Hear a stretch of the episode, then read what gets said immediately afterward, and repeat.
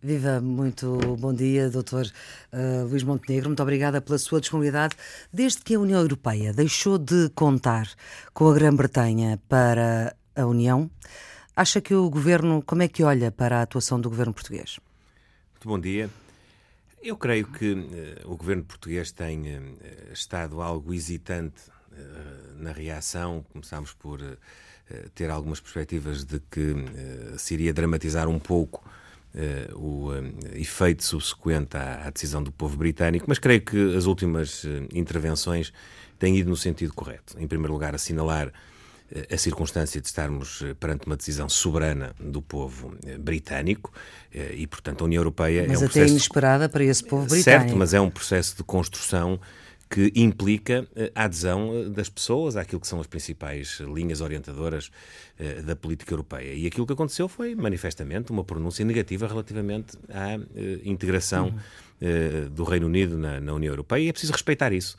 Em segundo lugar, é preciso também eh, não perder de vista que eh, a circunstância do Reino Unido sair da União Europeia não significa que saia da Europa e, no caso Bom, português, que saia mesmo. Do continente não consegue sair porque. Que saia mesmo do leque dos Sim. parceiros eh, privilegiados. Uh, temos, aliás, a aliança mais antiga uhum. do ponto de vista político e económico. Uh, o Reino Unido é o nosso quarto maior parceiro comercial. Uh, temos, aliás, um, um balanço positivo uhum. relativamente às trocas comerciais com, com o Reino Unido e é também um país uh, onde um espaço onde trabalham cerca de meio milhão de portugueses. Portanto, estamos a falar de uhum. uma coisa significativa, relevante, mas, impactante, portanto... mas que não deve ser também de modo a que o mundo não acabou.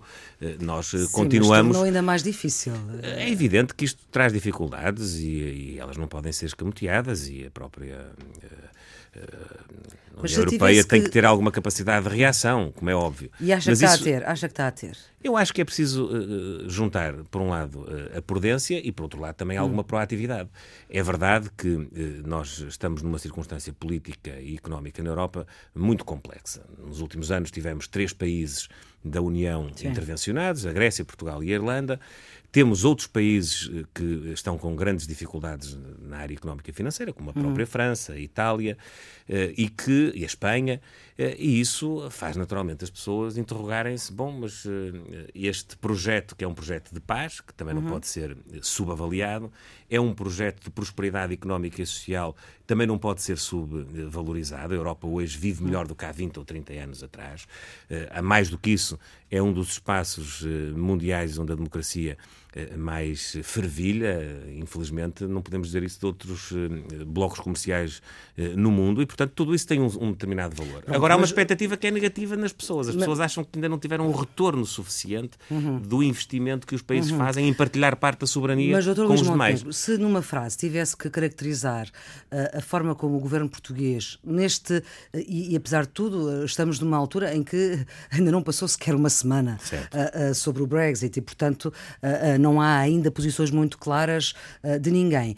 Uh, se tivesse que caracterizar numa frase a atitude do governo português face ao acontecido, uh, como é que diria? Eu diria que se impõe que o governo português mantenha uma posição sensata e, e moderada na reação, uhum. mas também que não faça uma outra coisa que me parece mais delicada, que é encontrar eh, nas dificuldades que o processo de construção europeia traz o alibi para as insuficiências da governação. Hum. E, e, e, aqui e ali vai largando uma pontinha que vai nesse sentido e que não me parece correta. Mas, por exemplo, o Primeiro-Ministro António Costa dizia que podia haver uma saída amigável, que não havia necessidade de uma saída à bruta. Sim, é verdade, eu também concordo com essa ideia. Aliás, o próprio PST transmitiu isso ao, ao uhum. Primeiro-Ministro no encontro que tivemos no domingo. Nós sabemos que para já a saída não é imediata, Portanto, carece, em primeiro lugar, eh, de acionar uh, o procedimento nos termos dos tratados. E depois, e, e depois anos, é? é? evidente que é preciso cumprir todas as etapas uhum. para que a participação nos órgãos da União Europeia, etc., possa ser colmatada e, por outro lado, que se estabeleçam as bases de uma nova relação entre o Reino Unido e a União Europeia, porque essa relação não vai acabar, vai-se uhum. fazer de maneira diferente, já não como um Estado-membro, mas como um Estado e um parceiro privilegiado, e disso eu não tenho dúvidas. Não? Antecipa que uh, podem até ser mais as consequências positivas para Portugal ou neste momento ainda é cedo?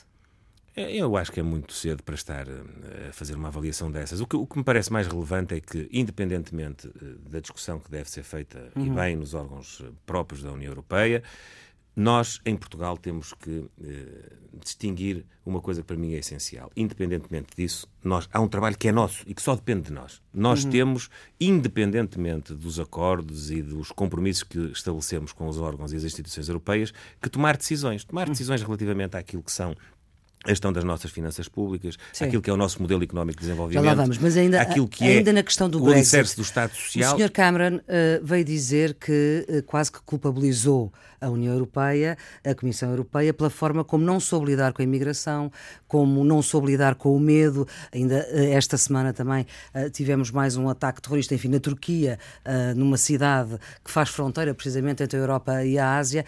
portanto, acha também que a União Europeia como um todo Uh, pode vir a não saber dar uma resposta clara uh, a estes desafios que estão aí todos? Nós temos hoje na União Europeia muitos desafios e de grande envergadura. Hum.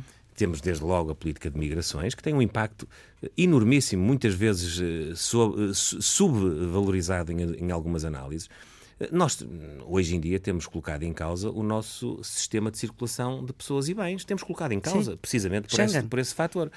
Há movimentos eh, eh, demográficos que são muito relevantes em termos de segurança, em termos de estabilidade uhum. social. Há eh, um princípio de solidariedade que, que é também um dos eh, baluartes da, da, União Europeia que deve ser salvaguardado. Esse é um aspecto. Temos também, do ponto de vista económico e financeiro, um desafio muito grande. Temos, por exemplo, veja bem, a União Bancária, que é um hum. esteio da política económica e monetária da Europa, está por concretizar uh, há dois anos. E continua. E, portanto, e agora, continuamos, com isto, continuamos não a não dar o passo, o passo final na conclusão desse portanto, objetivo. Há aqui também responsabilidades há, de quem manda na Europa. Há o próprio, o próprio fenómeno do terrorismo que também focou e que coloca também em, em causa o modo de funcionamento e de resposta coletiva hum. de todo este espaço. Portanto, há grandes desafios, nós já, já sabíamos disso antes de, do referendo da Grã-Bretanha. O referendo da Grã-Bretanha veio ainda a volumar uma outra eh, componente que me parece é de facto muito importante, que é a relação entre a população, entre os povos dos Estados-membros e as decisões construídas coletivamente no seio da União Europeia e também da União Monetária. E, de facto, há aqui um distanciamento que veio, eh, enfim, a revelar-se, pese embora o equilíbrio da pronúncia, hum. só isso também eh, reflete alguma como é que eu ia dizer, alguma dúvida uhum. que, que, que, os próprios povos vão uh, evidenciando. A votação foi equilibrada, há até quem diga que se calhar se fosse hoje o resultado era diferente, Sim. há até propostas para reeditar um referendo, há a própria questão da, da relativamente à Escócia, ou seja, há muitas dúvidas e como é que o PSD em relação à Escócia, o que é que fazer, o alicerce, o que fazer o alicerce democrático subjacente à participação das uhum. pessoas eh, está, eu não vou dizer colocado em causa, uhum. mas eh, tem abanado. Apesar Sim, de termos dado passos importantes. Mas o que é que se faz à, pessoas... senhora, à senhora Primeira-Ministra escocesa que quer continuar? Como é que, como é que se vai responder neste, a isso? Neste momento, essa é uma questão do Reino Unido e, portanto, tem que uhum. ser uh, Sim, mas, internamente mas está gerida. colocada também nas instituições europeias. Quando for colocada nas, na, nas instituições europeias, tem que ser vista, enfim, com, com muita prudência também, para não uh, desembocar fenómenos de uh, réplica, de repetição noutras, pois o noutros espaços. Já vai dizer que não aceita nada. Da, noutros espaços da União, onde alguns movimentos independentistas se fazem uh, sentir. Mas eu ia-lhe dar só aqui um exemplo. Uh, creio que ninguém, ninguém o anotou por estes dias, mas nas últimas eleições europeias para o Parlamento Europeu, Sim. nós tivemos pela primeira vez uma realidade que era do voto da escolha nos deputados do Parlamento Europeu iria hum. resultar uma outra indicação não direta, portanto ela seria sempre feita por, por, via indireta, mas que era a escolha do Presidente da Comissão Europeia. Foi a Sim. primeira vez que se atribuiu uhum. eh, eh, ao sufrágio o valor de eleger o Presidente da Comissão. Portanto, o grupo e os político, apoiaram Juncker o grupo e o PS político que, que elegesse mais deputados sabia que teria Uh, uh, o Presidente da Comissão. E isso tinha como finalidade precisamente integrar a participação popular numa escolha que é relevante, que é a condução da, da, da política da, da, Comissão Europeia. Ora, chegamos à conclusão que isso não chegou. Foi um passo, mas que tem que ser muito mais aprofundado. Uhum. os níveis de participação têm de ser aprofundados e há, há muitos anos esta parte que se discute a reforma institucional da União Europeia. Hum. E, creio que esse assunto eh, virá à colação mais dia menos dia, porque uhum. eh, as, as, tais dúvidas, já não é só o resultado em si, as próprias dúvidas que são suscitadas a propósito da, da, da pronúncia do povo de, do Reino Unido, podem naturalmente agora motivar a sua reprodução noutros, noutros países. Uhum. Vamos para uh, as questões portuguesas, que obviamente também têm a ver ou têm que ver com as questões europeias. A execução orçamental do primeiro trimestre, ainda com duodécimos do orçamento uh, do governo anterior e do orçamento anterior, mas já com o início da reposição uh, de um, rendimento, é melhor do que aquilo que era esperado. Foi, foram números divulgados esta semana ao ponto de António Costa ter perguntado um, dos Açores, das, das, jornadas parlamentares do Partido Socialista nos Açores, uh, qual é que é agora o plano B da direita. Qual é que é a resposta que tem a isto? Ah, eu creio que há aí uma, uma dose eh, quase de brincadeira de, nas palavras do Primeiro-Ministro que não é muito aceitável.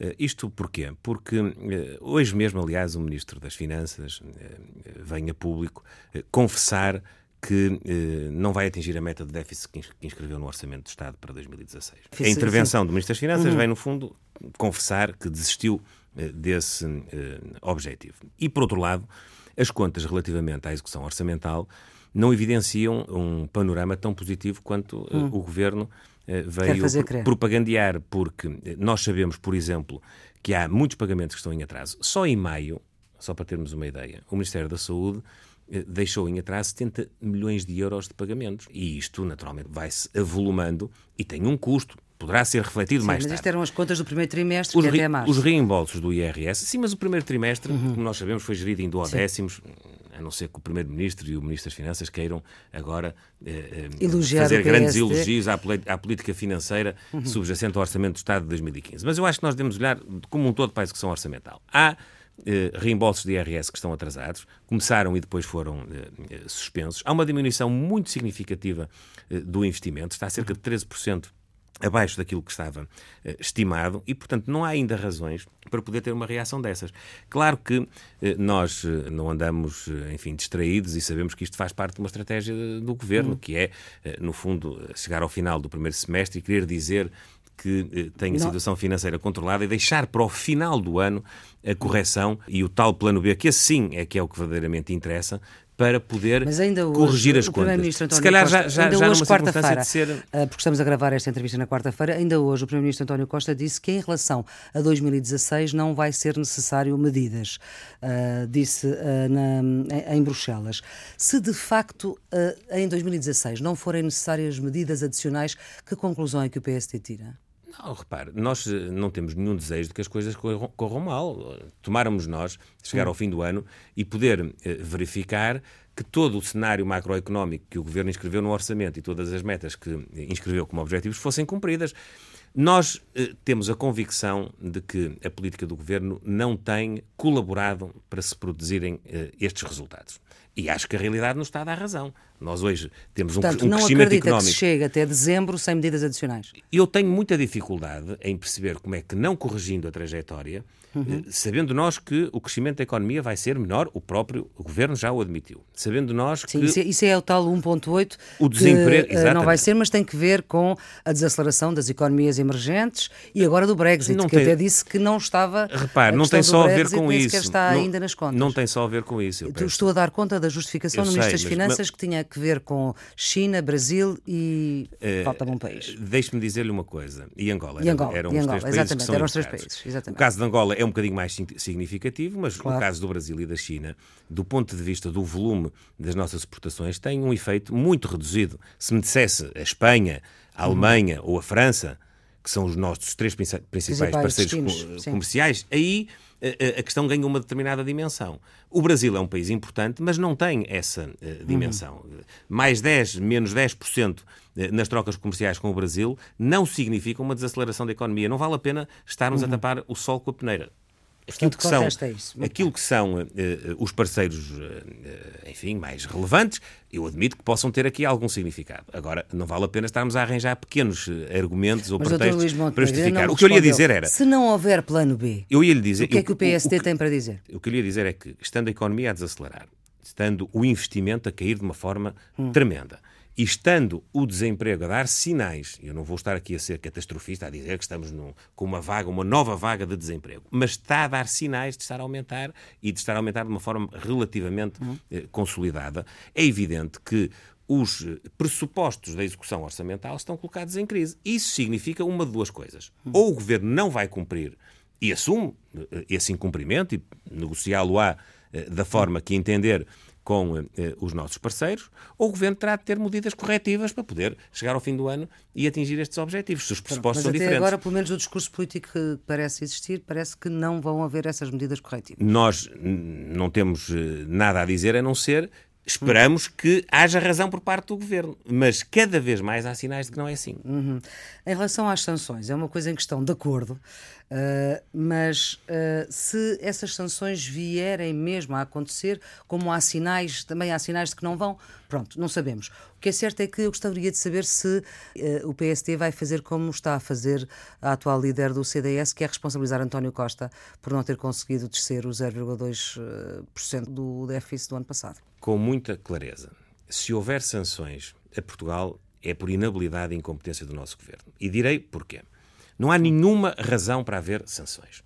Nós cumprimos os nossos objetivos. Portugal foi o quarto melhor desempenho do ponto de vista do déficit nominal. E fomos o segundo melhor desempenho da Europa, da Europa toda, não é só da zona euro, da Europa toda, na descida do déficit primário estrutural. Ora, o governo, juntando a isto todo o esforço que foi feito nos últimos anos pelos portugueses, que foi reconhecido de forma transversal e uniforme pelas instituições europeias e por dirigentes políticos de vários quadrantes políticos na Europa. O governo tem todos os argumentos para poder fazer vingar a nossa posição nacional uhum. se eh, não fizer aquilo que infelizmente tem feito em várias ocasiões, que é não assumir o desempenho da economia e das finanças portuguesas dos últimos anos, porque uhum. isso poderá significar, no entendimento do governo, estar a dar razão ou estar a admitir hum. o sucesso do governo anterior nesse caminho. E eu acho que é lamentável se o governo português, a troco desse interesse mais partidário, puser em causa o interesse nacional de não ter sanções, mesmo que elas sejam simbólicas, porque, uh, repare, ainda esta semana o Presidente Sim. do PSD anotou, e bem, que há países como a Itália e como a França que também não cumpriram, do ponto de vista nominal, uhum. O déficit, nós não cumprimos sabemos porquê, por causa da eh, resolução do Banif, e que estão isentos de partida por parte das instituições europeias de ter qualquer tipo de sanção. Ora, não pode haver um tratamento discriminatório no seio da União Europeia e já agora que o Dr. António Costa fez disso sempre um uhum. princípio da sua atuação política, prometendo que o país iria passar a ter uma voz forte na Europa, uma voz uh, decisiva. que ela se faça sentir agora. Tem agora aqui uma oportunidade de concretizar esse princípio. Muito bem. Temos uma comissão parlamentar de inquérito à Caixa Geral de Depósitos que já tem data marcada para a semana.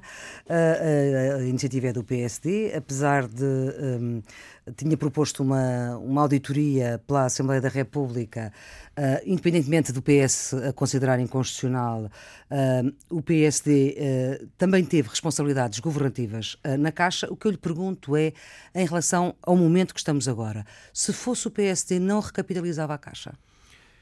Primeiro, primeiro aspecto. Há um processo de recapitalização que terá os seus fundamentos. Hum. E aquilo que o, que o PSD sempre reclamou é que o país deve conhecer a origem das hum. necessidades de financiamento e recapitalização da Caixa hum. Geral de Depósitos. E o que o Primeiro-Ministro tem dito é que é preciso esperar pelas negociações Nós com Bruxelas que estão a, até, a Até ao final de 2015, quando tivemos hum. responsabilidades governativas, a Caixa não precisou de ser recapitalizada. E, portanto, não se pode agora vir dizer, ah, mas os senhores, porque é que não fizeram antes? Não, não fizemos antes porque não era necessário fazê-lo. A Caixa cumpriu neste período todas as necessidades uhum. de eh, rácios de capital, etc., depois de ter, ter tido uma recapitalização de 1.650 milhões de euros em 2012. Segundo aspecto, a Comissão de Inquérito é, pois, eh, essencial para que os portugueses saibam o que, é que, que se lá vai meter. Sim 2, 3, 4, 5, 6 mil milhões de euros, já, usa, já, já vimos, já vimos vários, vários sim, números vários. sendo adiantados. Seja quanto for, vai, vai ser muito dinheiro. Dinheiro dos contribuintes, sim. que são os acionistas da Caixa, basicamente. A Caixa é de, to é de todos nós. Ora, o PSD não pretende, isto é muito.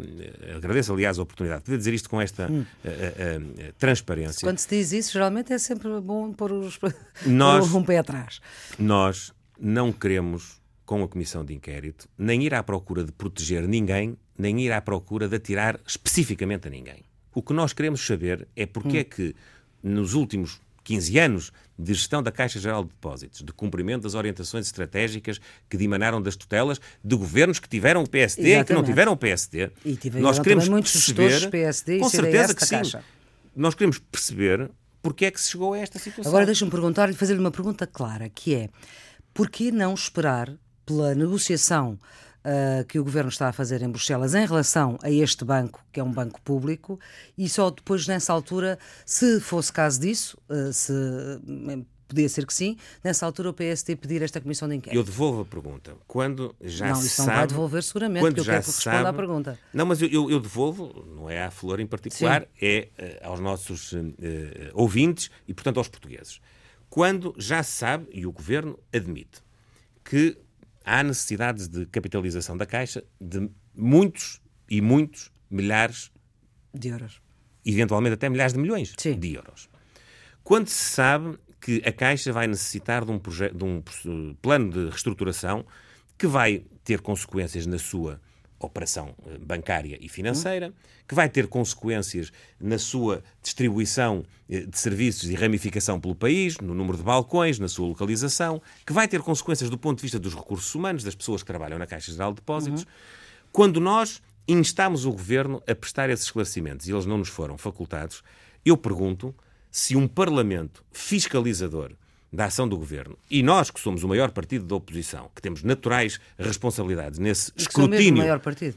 Que somos uh, uh, responsáveis por um escrutínio da ação governativa, se nós não deveríamos, já, desde já, prestar este esclarecimento ao país obrigar o governo também a prestar esse antes esclarecimento. Da negociação em Bruxelas antes do terminar. facto, antes do facto antes consumado. Da negociação em Bruxelas Nós, terminar. o nosso entendimento é uhum. que a Comissão de Inquérito podia e devia também ter informação relativamente ao processo negocial. Mas perante as dúvidas que foram hum. colocadas, nós até retiramos a parte da negociação eh, Sim. propriamente dita do objeto do inquérito. Mas isso não significa que não esteja lá dentro do objeto a compreensão da dimensão e de todas as decisões que sejam tomadas na recapitalização. Mas, portanto, isso é fazem é parte do consenso sobre a recapitalização da Caixa, não sobre o montante, como Repare, pedia o Presidente da República. Nós não temos a informação, porque ela não nos foi dada, uhum. relativamente às necessidades. O que nós sabemos é que, até ao fim do nosso governo, essa necessidade não era Uh, uh, uh, não era preciso. verificada. Hum. Tipo, se ela vem, ser, vem a ser agora, ela tem que ser explicada. Não sendo explicada, o Parlamento não se pode eximir. Estamos a falar num, num domínio essencial da ação parlamentar, Doutor, que é a fiscalização política do, dos atos do, do, do governo. governo. E, e isto tem que ser feito repito, porque é importante, sem estar hum. a atirar a ninguém em particular, Sim, sem estar a proteger isso. ninguém, doa a quem doer, custa o que custar e a quem custar. Já é a verdade isso. que, que uh, deve prevalecer. Os consensos com o Partido Socialista como é que estão? O que está mais complicado é o nome para o, o SES, o Conselho Económico e Social? Não, nós estamos a trabalhar. Tem com... poucas semanas para se entender. É verdade, e eu espero até ao final da próxima semana que eh, o assunto das eleições que estão pendentes no Parlamento uhum. e que carecem, várias, carecem do apoio simultâneo do PS e do PSD uhum. possa ser uh, alcançado. Mas também lhe devo dizer que esses são os consensos mínimos que a democracia impõe aos grandes partidos. Eu gostava muito mais de que estivéssemos a falar de outro tipo de consenso. Uma segurança social. De, uma mas, segurança olha, social e não só, este... mesmo sobre a estratégia, a estratégia económica do país, sobre o modelo de uh, gestão das finanças públicas. Em tempos, nós desafiámos o Partido Socialista a uhum. discutir connosco tetos máximos das despesas, da despesa pública para podermos ter, Sim, mas com de uma vez por todas, um país, um, entendimento à um esquerda... país que não esteja tão dependente. Uhum eh, eh, das questões financeiras, que haja, enfim, um, um, ponto de partida assumido. Mas porquê é que saiu tão rapidamente a questão do SES? É mesmo uma questão que é incómoda. Não, de maneira uh, nenhuma. O nome de Silva Peneda, que o Partido Socialista e que, que, o Presidente da República veem com bons olhos, o PSD não vê. Eu, não, eu não sei a... se o Partido Socialista e o Presidente da República veem com bons olhos. A mim nunca não me ouviu disseram. a entrevista a semana passada. A mim nunca me disseram. Enfim, portanto, aquilo que nós temos em discussão é a eleição dos juízes para o Tribunal Constitucional, Sim, de, a eleição dos membros, dos membros da Assembleia da República designados para o Conselho de Magistratura e o Presidente do SES. Foi hum. entendimento do PS e do PSD que devíamos chegar a um uh, uh, consenso geral sobre esta matéria. Porque se estivéssemos a falar apenas do SES, eu responder-lhe-ia de uma forma muito direta. O princípio que nós temos, não está escrito, mas que é um princípio que é respeitado há muito tempo, é de que quando um partido tem o provedor de justiça, indica o provedor de justiça, uhum. o outro indica o presidente uh, do e SES. E o provedor de justiça só acaba em 2017. Sendo certo que, normalmente, o presidente do SES até é do partido que suporta o governo, é verdade. Hum. Mas a questão aqui uh, uh, tem a ver com a circunstância de não haver simultaneidade nos mandatos. E, portanto, uhum. nós temos que chegar a um entendimento sobre isso. Foi entendimento Acha que, que para a semana entendem? Eu espero que sim. Se entendem. Olha, a dois dias das eleições legislativas, disse ao Sol que seria um forró semanal um governo do Partido Socialista a tentar acordos com o Bloco de Esquerda e com o PCP. Mantém? Mantenho, sim, senhora. Não quer atualizar. Eu creio que isso tem sido, aliás, o dia a dia do funcionamento Deixa-me deste saber se também atualiza ou quer atualizar uma outra afirmação que fez ao público, essa já depois das eleições, em que diz que não vislumbro que o PST possa ter problemas de liderança antes de 2021 e agora, se calhar, até 2024. Passo Escolha é o líder que os sociais-democratas querem e é o líder que o país precisa que continue no PST nos próximos anos. É absolutamente prematura a questão da sua eventual candidatura candidatura à liderança do PSD. Eu estou cada vez mais de acordo com aquilo que disse com no passado. que disse no passado. Muito bem. É líder parlamentar há cinco anos, uh, tem 43 Tive uma votação em Aveiro para lá, da maioria absoluta, 48% dos votos, joga futebol à ponta de lança. As estruturas do partido têm, têm nos chamado recentemente um, para várias posses de comissões conselhias e políticas. Marcos Mendes já o inclui na lista. Como é que Luís Montenegro responde um, a estes desafios uh, que parece uh, que até Marcelo Rebelo de Sousa recentemente, uh, numa homenagem na sua terra em Espinho, uh, lhe preconizou vários outros voos políticos. Eu, para além de manter tudo aquilo que uh, há pouco uh, releu relativamente à entrevista que dei ao público a, seguir às eleições legislativas, o que eu posso dizer é o seguinte: eu estou muito empenhado, motivado, animado em tratar de uma sucessão.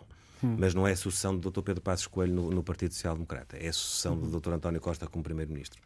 Estou mesmo empenhado em que quando? Acontece, acontece quando houver eleições legislativas, acontece com um protagonista. E tem pressa nessas eleições acontece com um protagonista que se chama Pedro Passos Coelho, e portanto uhum. eu estarei na primeira linha do combate político. Mas para haver eleições legislativas é preciso para tratarmos que haja... dessa eu, eu porque essa é que é verdadeiramente importante, importante para as para pessoas si. e para o Mas país. então em que circunstâncias é que vê possível a, a, a possibilidade, passa o pleonasmo, de haver umas eleições legislativas antecipadas? Pela, hum, pelo desenrolar normal das circunstâncias políticas, nós só devemos ter eleições em 2019, que é no fim da, da legislatura. Então isso nós, ainda falta algum tempo. Nós eh, apresentámos-nos a votos, vencemos as eleições, constituímos governo, e o sabemos o que, é, o que, é, que sim. sucedeu a seguir. O, o, programa do governo não foi aprovado e foi impulsado um outro governo. Esse é governo foi, absoluta esse governo foi impulsado no pressuposto, esta, esta no pressuposto de que ia ser garantida a estabilidade, hum. a durabilidade e a coesão. E até agora, o que é que acha disso político? tudo? Estabilidade, durabilidade e coesão? Acho que tem, que tem estado salvaguardados, porque no essencial. Uhum o PS, o PCP e o Bloco de Esquerda têm estado de acordo. Apesar da tal encenação, do tal forrobodó de que eu falava antes das eleições, hum. e que se tem assistido, que é uh, um dos dirigentes do Bloco de Esquerda fala hoje e apresenta uma possível dificuldade, uma possível nuance numa determinada uhum. política, amanhã fala do PCP, faz a mesma coisa, e depois às vezes até alguns protagonistas do PS também vão uh, mandando uma acha para essa fogueira, mas isto é só para cada um se poder proteger do ponto de vista do seu posicionamento, porque no essencial este governo tem o apoio firme hum. do PS, do Bloco de Esquerda e do PCP. Há tal consistência de que falava Pedro Passos Há aqui e ali uma nota que se começa a observar, em relação sobretudo, às europeias sobretudo agora... vinda do Bloco de Esquerda e hum. de alguma eh, franja do PS, de que o plano eh, mais, eh, enfim, que mais agrada a, a, a esses protagonistas é um dia o PS e o Bloco de Esquerda serem autossuficientes e poderem descartar o PCP. Há uma outra Quando é que viu há uma isso? outra há uma outra há uma outra nuance nas intervenções. Concretize lá essa há nuance. uma outra nuance nas intervenções. Eu já ouvi, mas concretize. Sei, mas deixe-me deixe só com, com, completar a ideia.